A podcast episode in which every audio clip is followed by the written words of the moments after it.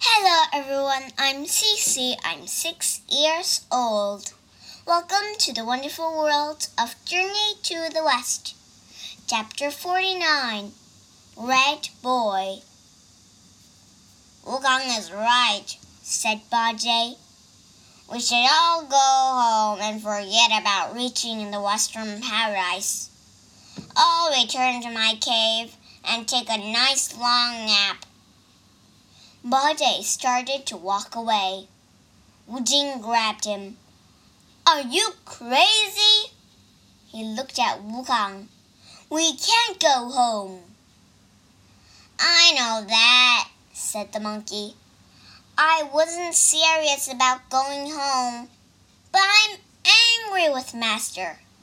How many times have I warned him about demons? He never believes me. If he had listened to me earlier, he wouldn't have been kidnapped. Wukong sighed. Hmm. We need to figure out where the demon took him. I'll summon a local spirit. The monkey closed his eyes and muttered some words. A soft breeze blew, and then a spirit appeared. Hello, Sun Wukong, said the spirit. I am the spirit of this mountain. Our master was kidnapped by a demon, said Wukong. We think the demon lives near here, but we don't know where. Oh dear, said the spirit. He looked nervous. Your master was probably kidnapped by Red Boy, a very nasty demon. His cave is near the peak of that mountain. The spirit pointed to a nearby mountain. You shouldn't go there, though.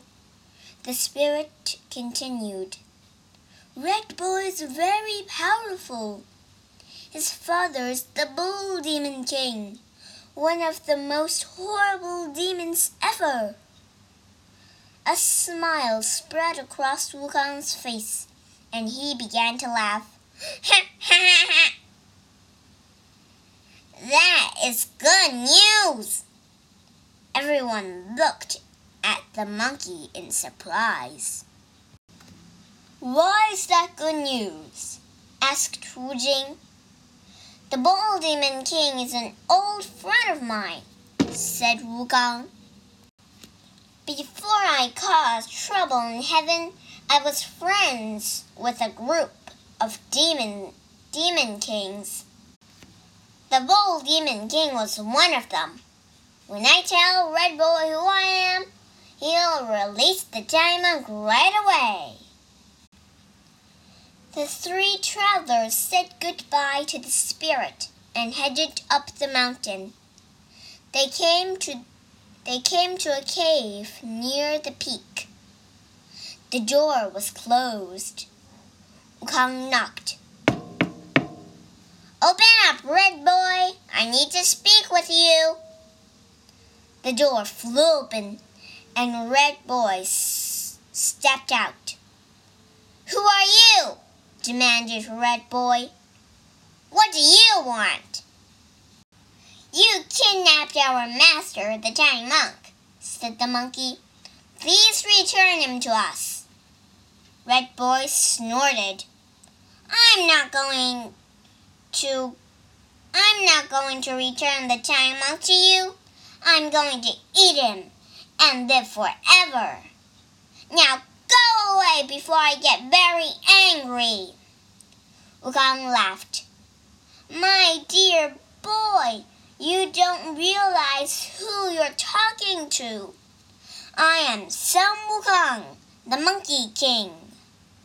Your father and I are old friends.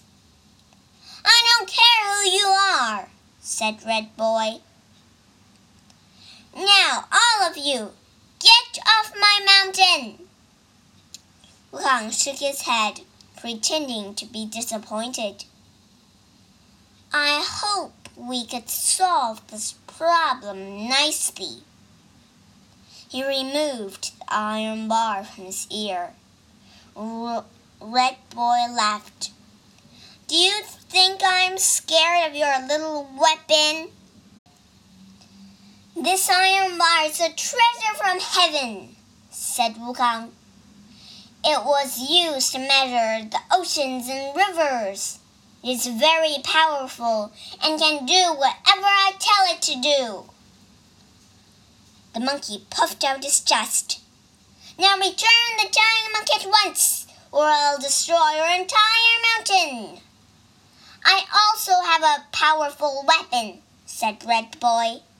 I'll show it to you. The demon punched himself in the nose. Smoke poured from his nostrils, and fire shot from his mouth. A moment later, flames covered the entire mountainside. 在注释里，我们学两个单词。第一个单词 local，l o c a l，local，当地的，地方性的。